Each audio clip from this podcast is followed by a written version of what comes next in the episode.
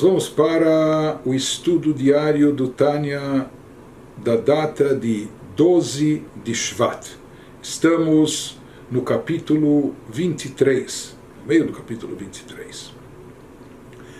Até agora, no capítulo, o Alter Rebbe nos explicou a unificação fabulosa com Deus que se produz através do cumprimento das mitzvot, da realização dos seus preceitos, assim como os preceitos são chamados pelo Tikkun de órgãos do rei, nós explicamos o sentido dessa metáfora, como os órgãos eles estão completamente anulados à vontade da alma.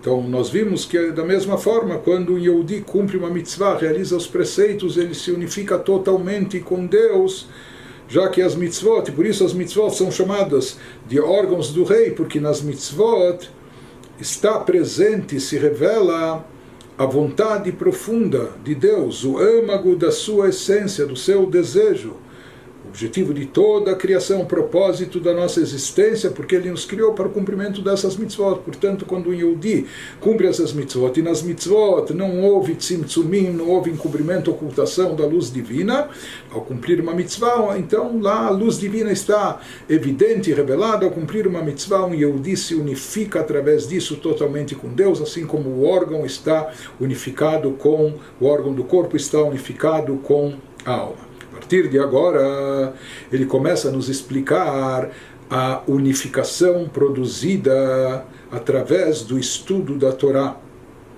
que é algo ainda mais profundo do que se obtém, se consegue por intermédio do cumprimento de mitzvot.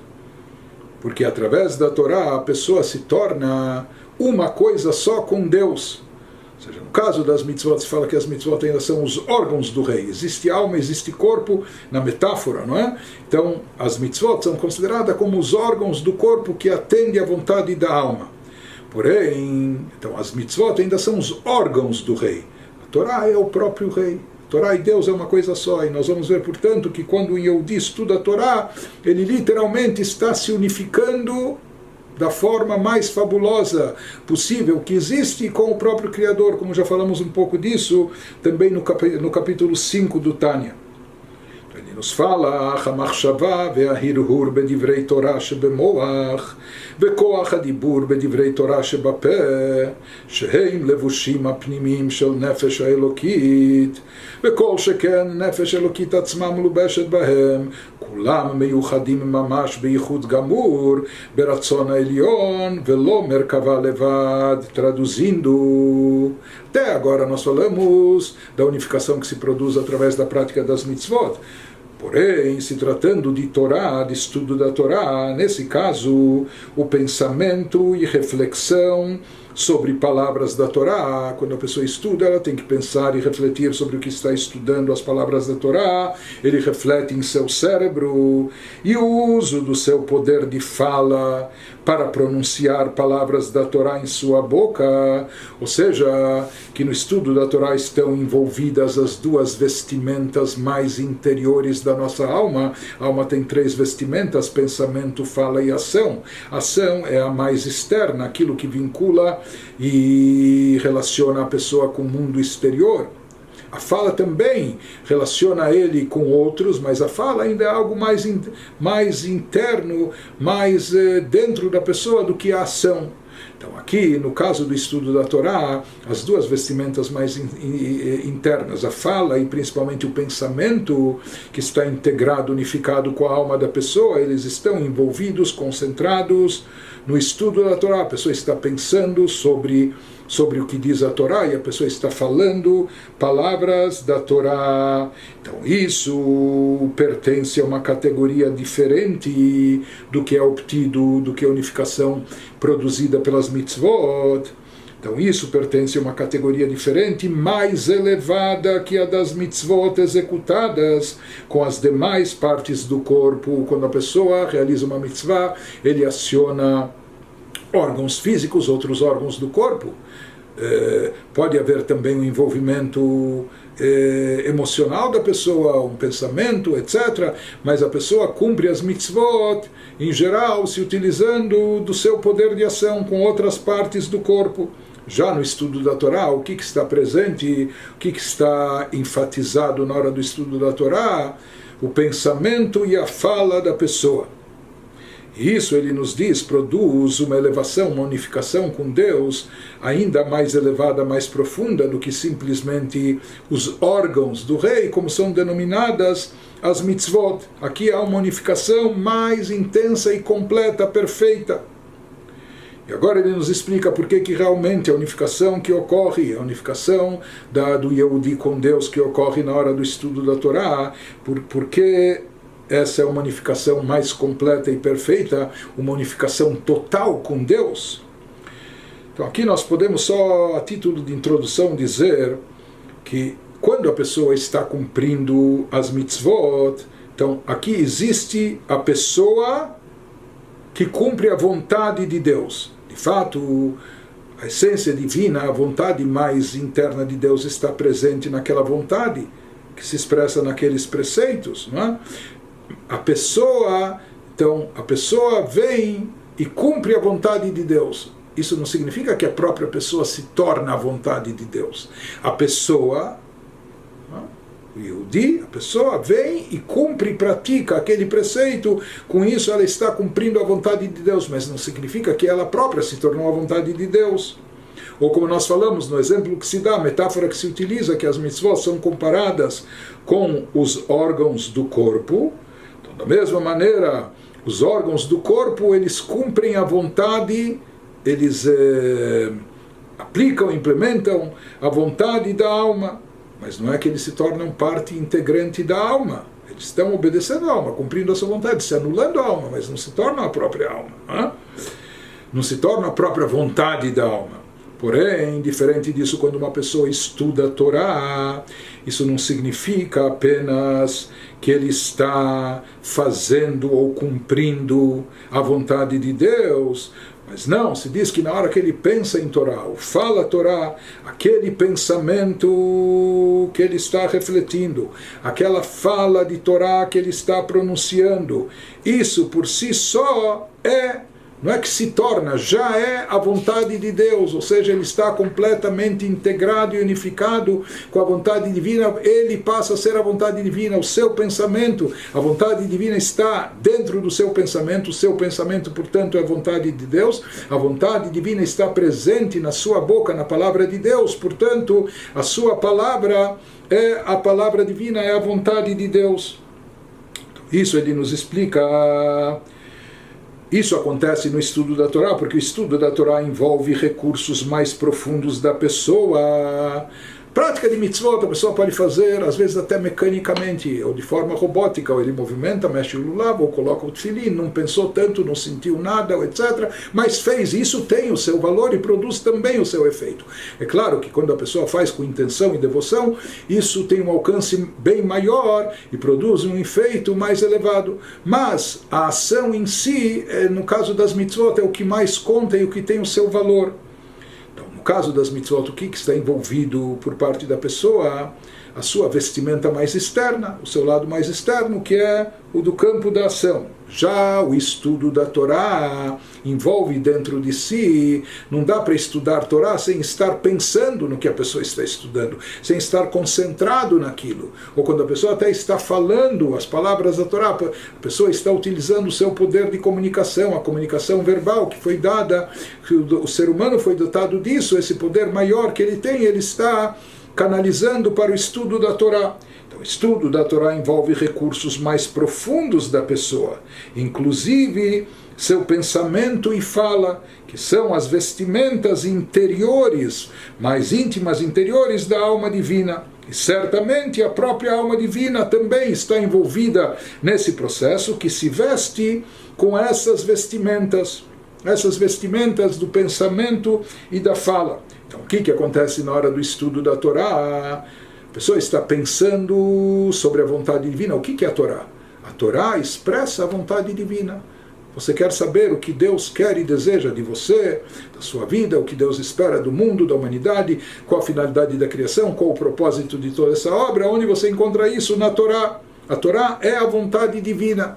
Então, no momento que a pessoa investe o seu pensamento na Torá, a vontade divina está unificada com o seu pensamento no seu cérebro. Quando a pessoa está falando palavras de Torá, a vontade de Deus está presente na sua boca, a própria vontade de Deus. Então, ele se torna um retransmissor disso. כי רצון העליון הוא הוא הדבר הלכה עצמה, שמהרהר ומדבר בו, שכל ההלכות הן פרטי המשכות פנימיות רצון העליון עצמו, שכך עלה ברצונו יתברך, שדבר זה מותר, או כשר, או פטור, או זכאי, או להיפך. Ele nos fala o que, que acontece em todas essas vestimentas interiores da pessoa. Pensamento e fala que representam a parte mais profunda da essência do nosso ser, bem como a própria alma. Ele se, na hora que a pessoa está estudando Torá, pensando e falando sobre a Torá, então a, a, as partes mais profundas do seu ser se fundem literalmente em união absoluta com a vontade divina, não são meramente carruagem, como no caso que nós falamos dos órgãos físicos ao cumprir uma mitzvah. Tudo bem, eles se anulam diante da vontade divina como uma carruagem, um veículo se anula diante do condutor.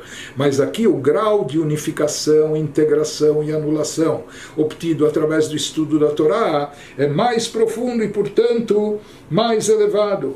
Porque ele nos diz, porque a própria questão eh, legal que a pessoa está estudando, por exemplo, num tratado talmúdico ou num código de alahá de lei judaica, sobre a qual a pessoa pensa ou fala. Então, aquela questão legal que a pessoa está analisando, está discutindo, é a vontade divina. Isso é a própria vontade divina, pois todas as leis da Torá, o que, que elas são? São canais através dos quais flui a própria vontade divina profunda. É isso que se expressa na Torá, a vontade divina mais profunda que vem do âmago da divindade. Quando a pessoa estuda a Torá, então a sua mente absorve a ideia de que surgiu em sua vontade, na vontade de Deus, que determinada coisa seja permitida, mutar. É? Isso é permitido ou não pela Torá? Quando a gente fala que é permitido, significa que a vontade de Deus estabeleceu que isso é permitido. Isso é kasher ou não? Pode ser comido, consumido ou não? Kasher para ser comida ou não?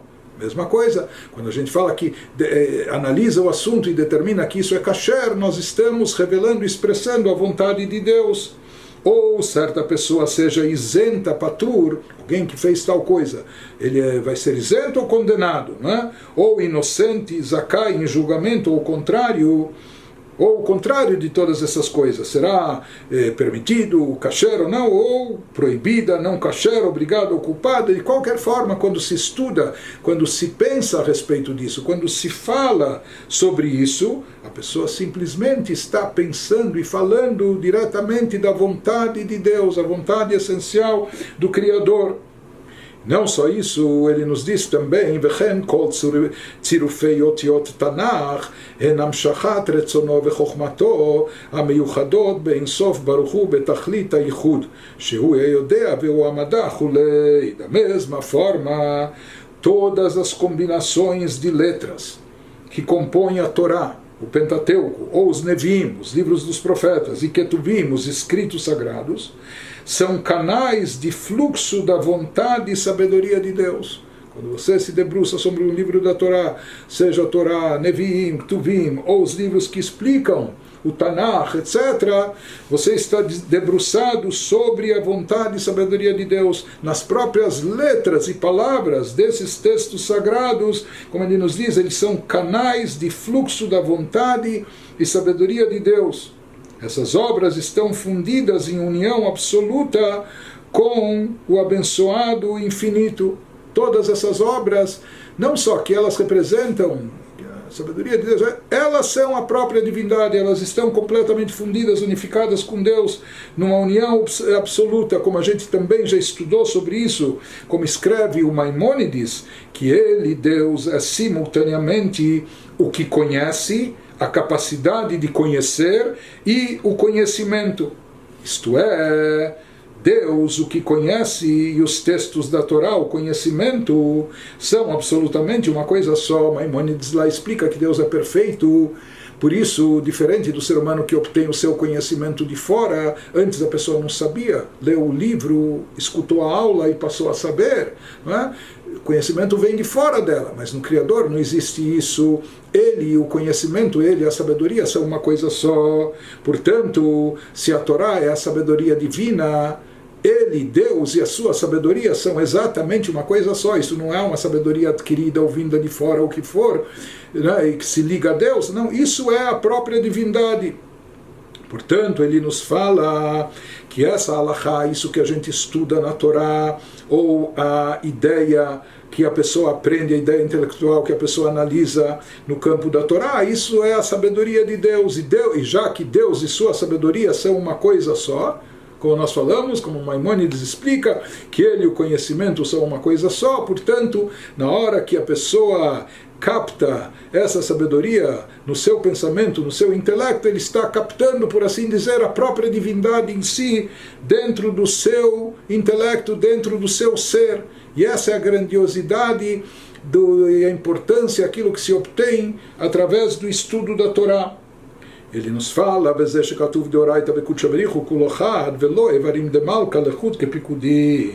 e esse é o significado da afirmação do Zohar em relação ao estudo da Torá, aquilo que nós começamos explicando no início do capítulo, que a Torá e Deus são absolutamente uma coisa só seja, quando o Zohar afirma que Torá e Deus é totalmente uma coisa só, quer dizer que as leis e todos os textos da Torá não são meramente órgãos do rei, como as mitzvot cumpridas.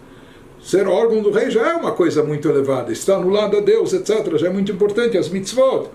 Mas aqui é mais ainda do que isso, pois órgão designa algo separado que é dedicado a Deus como uma carruagem, o órgão de, de, de, fato ele se anula diante da vontade da alma e se unifica com a alma, ou assim como a anulação da carruagem diante do condutor. Mas aqui ele nos diz, quando o Zohar usa essa expressão que a Torá e Deus são uma coisa só, com isso ele quer nos expressar a ideia que através do estudo da Torá se obtém uma integração, uma unificação e uma anulação a Deus mais elevada, mais profunda, um cumprimento da vontade divina, seja, uma vez que essa alahá, aquele assunto da Torá que a pessoa está estudando, é a própria vontade, é a própria sabedoria de Deus, então a pessoa integra dentro de si, a pessoa está plenamente unificada, completamente, absolutamente unificada com a divindade. Isso significa que a Torá e Deus são uma coisa só. Então, até agora ele nos explicou que a Allahá, o assunto que a Allahá é uma lei judaica, o assunto que a pessoa esteja estudando em Torá, na hora que a pessoa está estudando, ele está pensando sobre isso, está falando sobre isso. Então, esse assunto da Torá é a vontade e sabedoria de Deus. Porém, ainda se faz necessário entender, é necessário aqui mais uma explicação. Por que nós falamos, por que nós afirmamos que o poder de fala da pessoa, ou o poder do seu pensamento, na hora que ele está falando ou pensando sobre aquela alahá, sobre aquele tema da Torá, por que, que a gente diz que ele também está plenamente unificado com Deus? Por que, que a gente faz essa afirmação? Isso que ele segue nos explicando, o meachar sheratzona eliona meyuchad ben sof baruchu betachlit aichud, o begilui legamre. ולא בהסתר פנים כלל וכלל בנפש האלוקית ולבושי הפנימיים שהם מחשבה, מחשבתה ודיבורה באותה שעה שאדם עוסק בדברי תורה. Diz agora, visto que a vontade divina que está fundida em união completa com o abençoado infinito, essa vontade divina que está expressa na Torá, que está completa, completamente unificada de forma absoluta com Deus, vez que ela encontra-se plenamente revelada na alma divina, sem absolutamente nenhuma ocultação da face de Deus, como a gente falou, que os tzimtzumim, oculta, ocultações, encobrimentos, não, não eh, impactaram, não, não recaíram sobre Torá e Mitzvot. Então, quando isso está revelado na alma divina, sem absolutamente nenhuma ocultação da face de Deus, no momento em que a pessoa se ocupa de um texto da Torá, empregando as vestimentas interiores de sua alma divina, ou seja, dentro daquele assunto da Torá, aquele assunto da Torá expressa a própria vontade de Deus, a própria sabedoria de Deus. Isso está presente, expresso de forma revelada e evidente e a alma divina da pessoa que está pensando sobre isso, que está falando sobre isso, ela percebe essa revelação divina intensa presente nesses assuntos da Torá Então, o que, que acontece nesse momento que a pessoa está estudando, pensando e falando sobre essas palavras?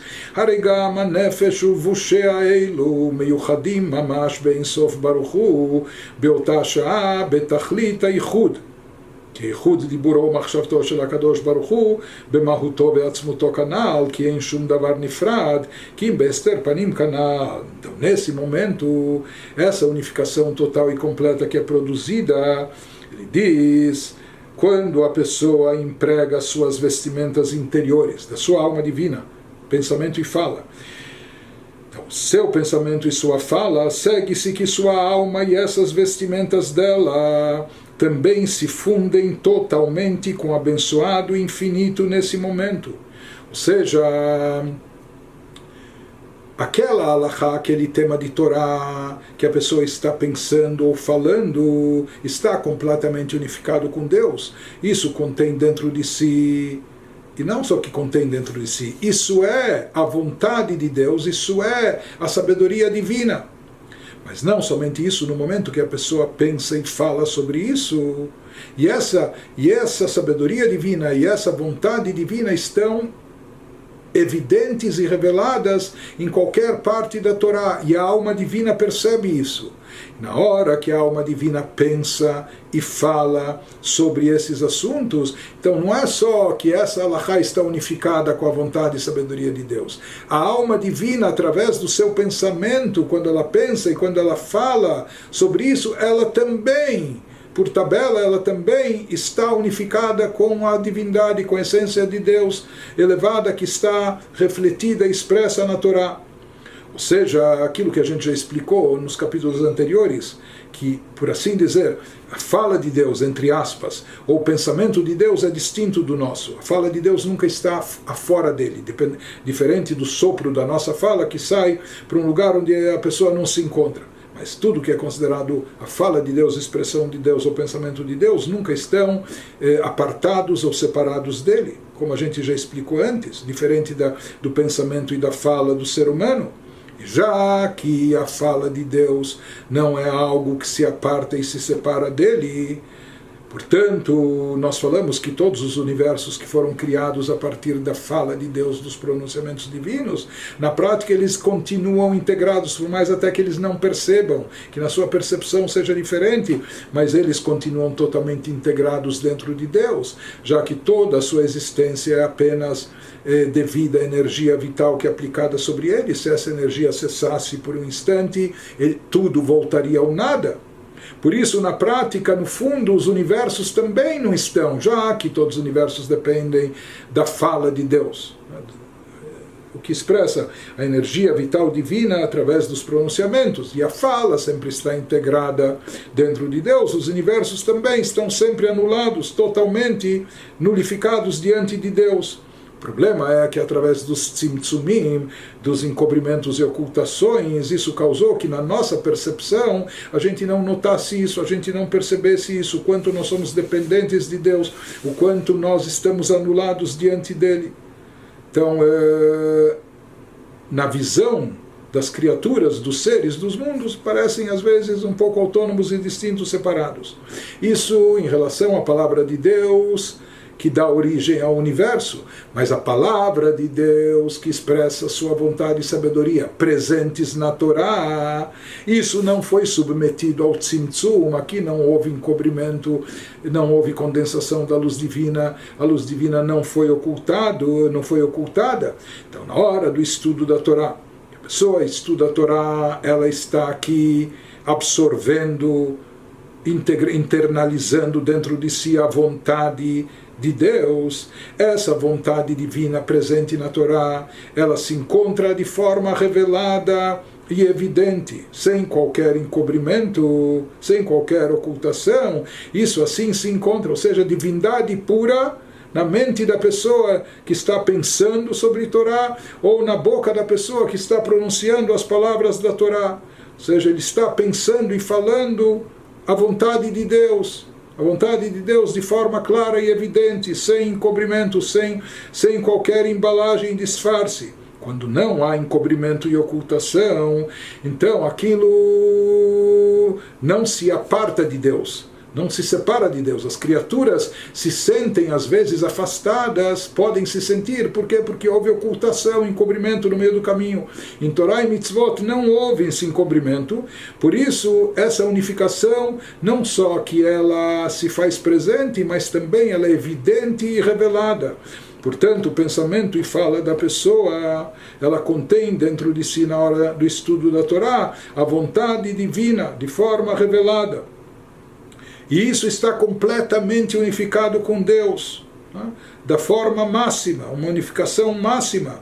Portanto, assim como o pensamento e fala divinos estão integrados com Deus na sua essência, né? que nunca vão para fora, assim também, quando a pessoa está pensando e falando sobre essas palavras de Torá, ele está completamente unificado com Deus naquele momento.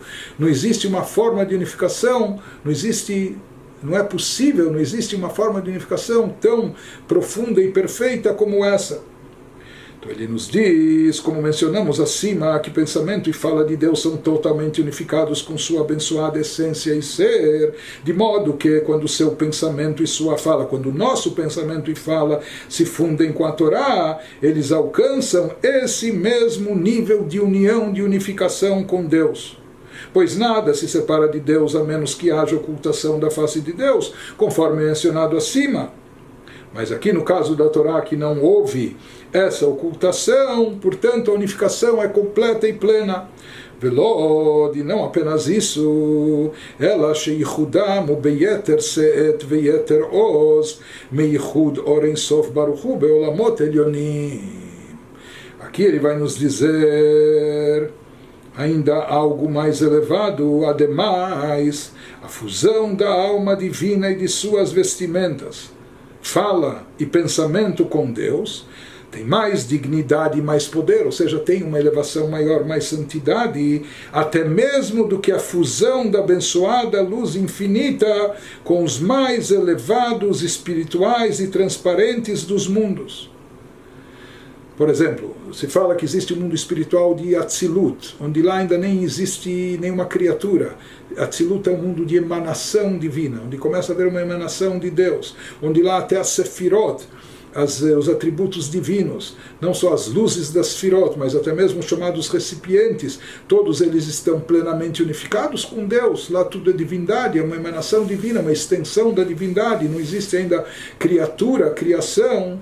Porém, ele nos diz que o grau e nível de unificação com Deus que um Yehudi consegue aqui nesse mundo terrestre, na hora que ele estuda a Torá, que ele investe o seu pensamento e sua fala no estudo da Torá, o grau de unificação com Deus que ele produz, que ele consegue, que ele obtém, é uma unificação maior do que tudo que se consegue, inclusive nos universos superiores, as criaturas mais elevadas, os anjos, a sefirot, o que for, a elevação que se consegue através do estudo da Torá transcende tudo isso.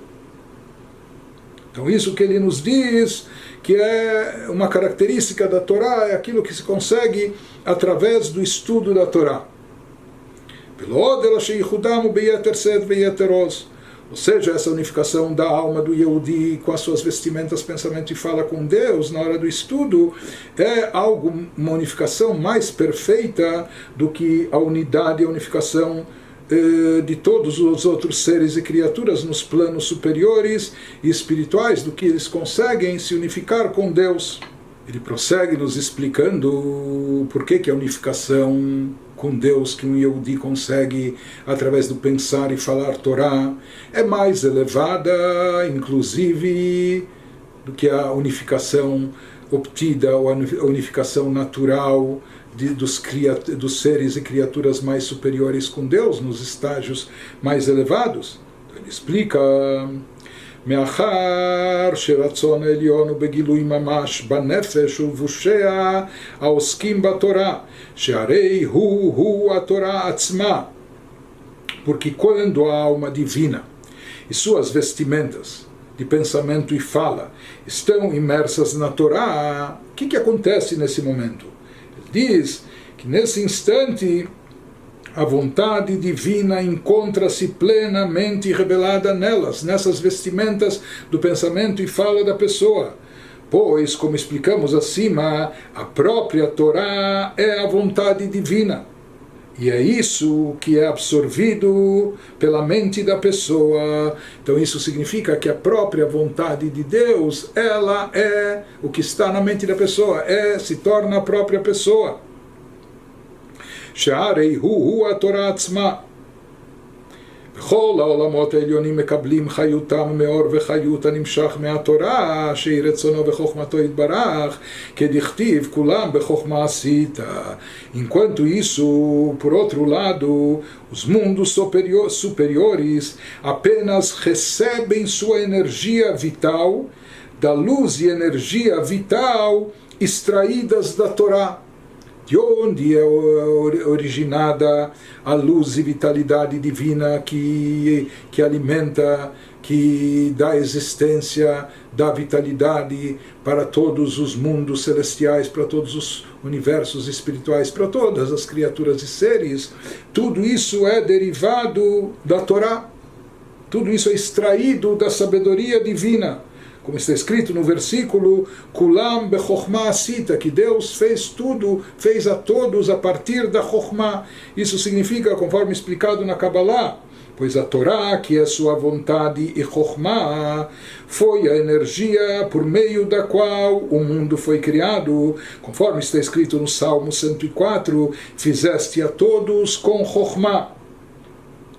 Que, que acontece aqui? Enquanto todos os mundos, todos os universos recebem a sua luz, a sua vitalidade, a sua energia divina derivadas da Torá. Enquanto isso, o Yehudi que está estudando ou falando essas palavras sagradas, ele tem a Torá dentro de si ele está com a toda a Chokhmah dentro de si. Enquanto todos os outros seres e criaturas recebem alguma emanação da Chokhmah, alguma vitalidade derivada da, da da Torá.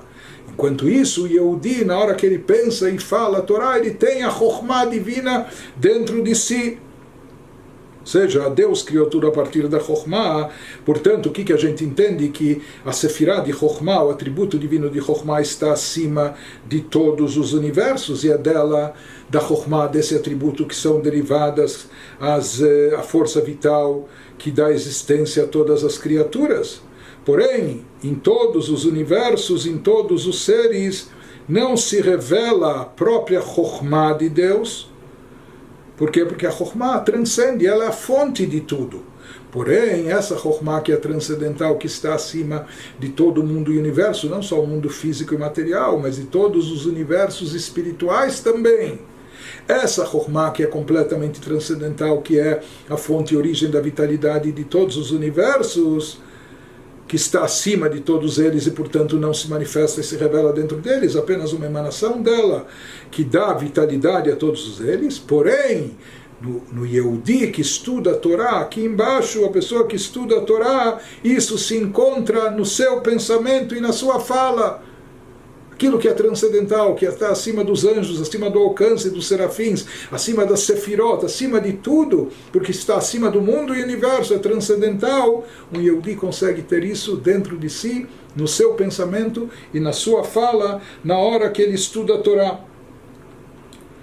Então segue-se então que a Chokhmah de Deus, que é a Torá, é mais elevada que os mundos, porque a originou, todos os mundos foram originados na Torá. E essa Chokhmah, a Torá, é na realidade a vontade de Deus.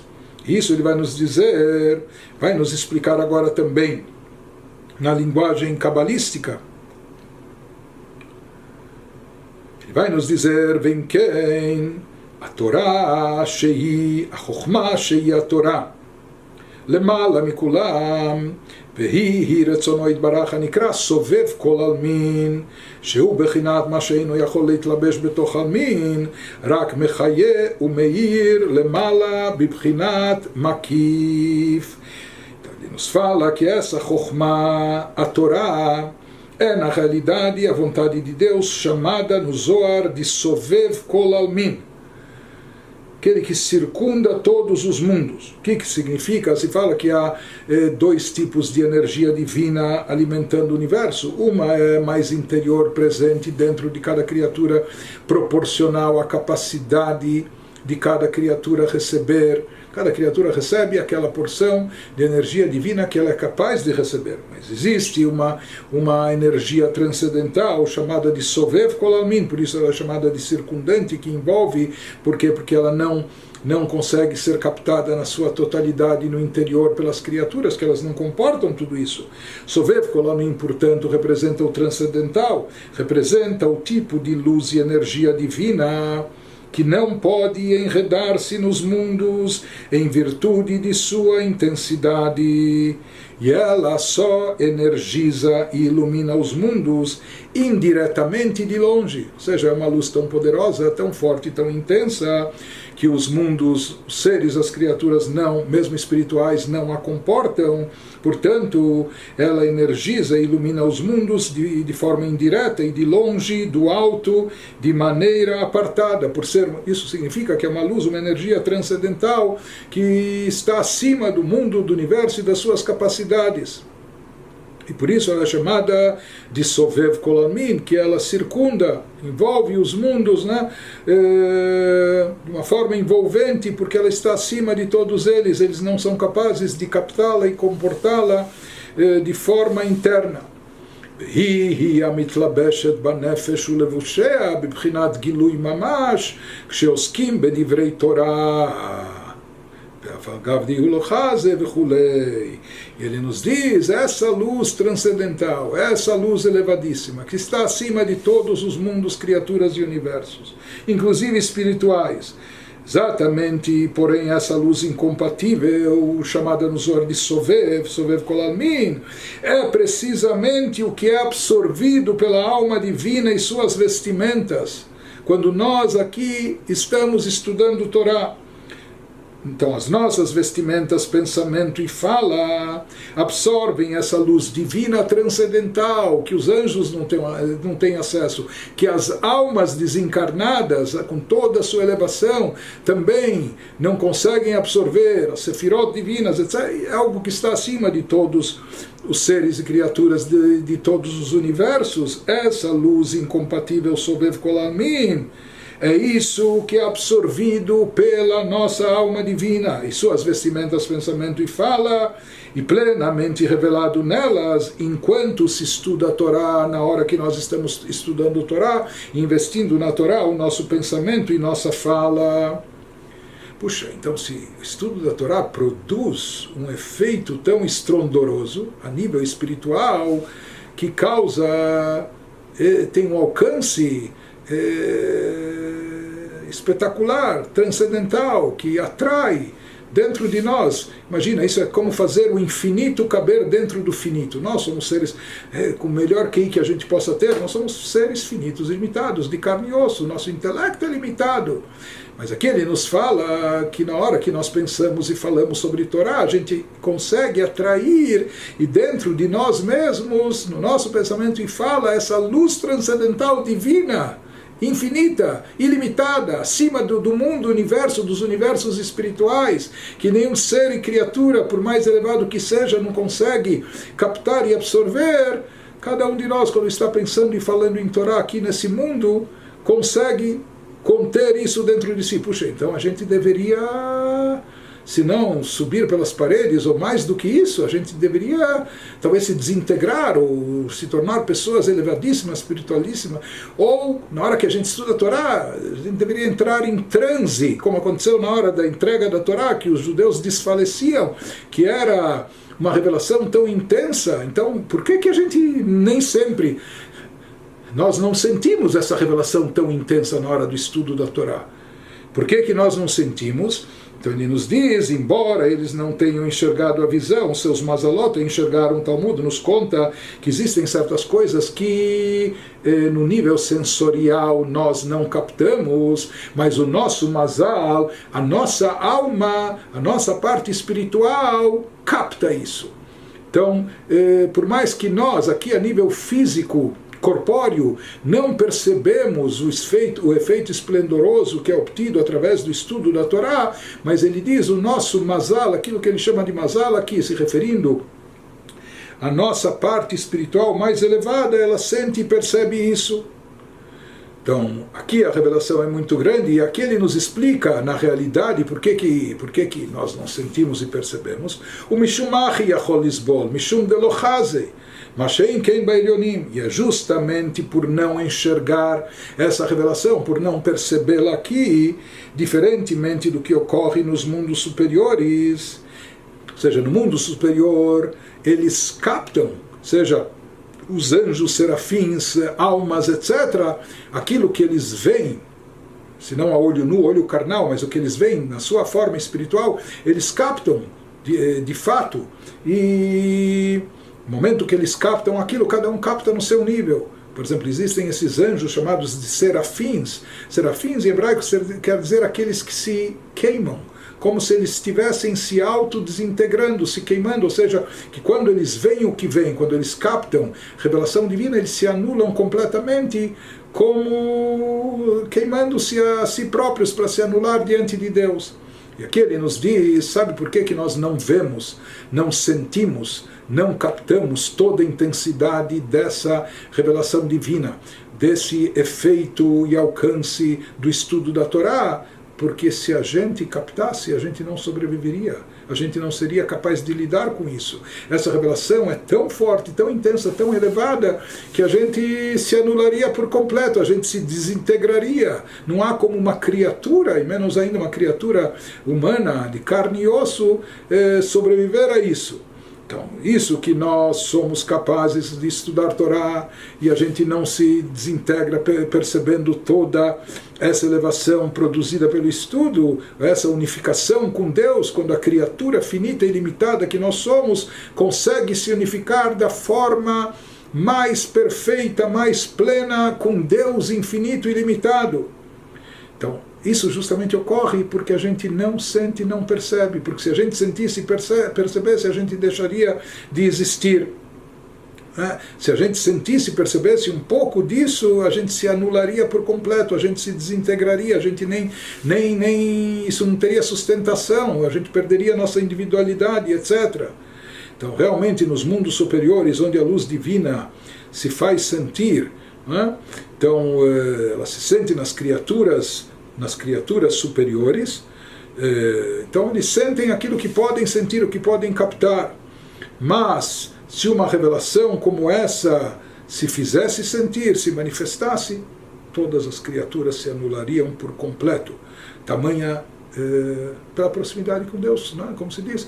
Você pode gostar de luz, apreciar a luz, mas se alguém chegar perto demais do sol, ou nem precisa chegar perto, se olhar ao meio-dia, não é? a olho nu, então é, isso em vez de possibilitar ampliar a visão, pode ofuscar a pessoa, ele pode até perder a visão.